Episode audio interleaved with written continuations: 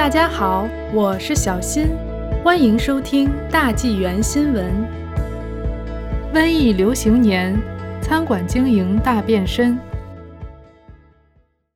当世界经历了一年多的大瘟疫后，受影响持续时间最长的行业当属酒店和餐馆。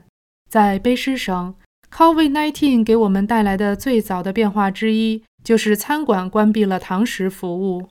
虽然许多餐厅通过外卖的方式得以继续营业，但目前的卫生禁令仍然迫使餐厅和酒吧在晚上十点停止供应酒类，并提前关门。据 News 幺幺三零报道，卑诗省餐馆和食品服务协会的总裁兼首席执行官伊恩·托斯滕森解释说：“我认为对餐馆来说最难的就是人数限制。”为了解决这个问题，我们用了很多有机玻璃做隔离屏障，并且餐桌之间仍要保持一定的距离。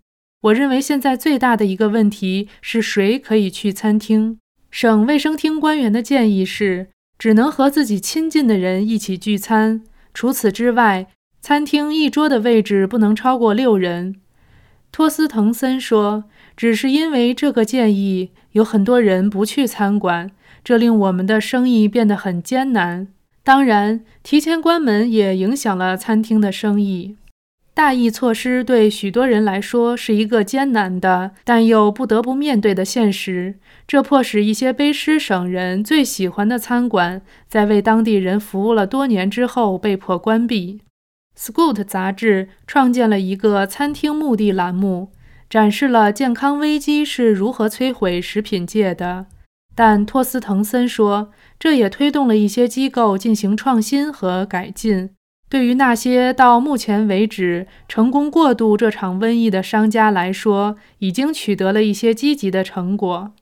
托斯滕森说，公众对餐厅产生了一种前所未有的信心，也许是因为这个行业在清洁、戴口罩等方面做得非常出色，遵守所有的防疫协议。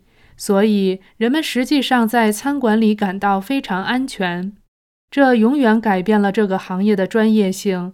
我们将永远把安全放在第一位。虽然我们一直都是这样做的，但现在的这些安全措施都是我们可以看得见的，而且可能会持续很长时间。他解释说，业主们也很欣慰，可以通过外卖和送货提供酒类销售。以及省内允许餐厅以酒类批发价格进货。说到送餐和取餐，更多的商家转而选择这些方式来继续赚取一些收入，尤其是在餐厅容量减少和人们希望在家里吃饭的情况下。托斯滕森还说，餐厅在送美食和鸡尾酒包等方面做的既创新又有特色。当有些食物不适合外送时，餐厅老板也创新了包装，以帮助饭菜保持最佳的状态送到你的家中。他补充道：“我想会有一些人在这场大瘟疫之后，仍然会继续留在家里享用外送美食，因为这比他们出去吃更舒服。”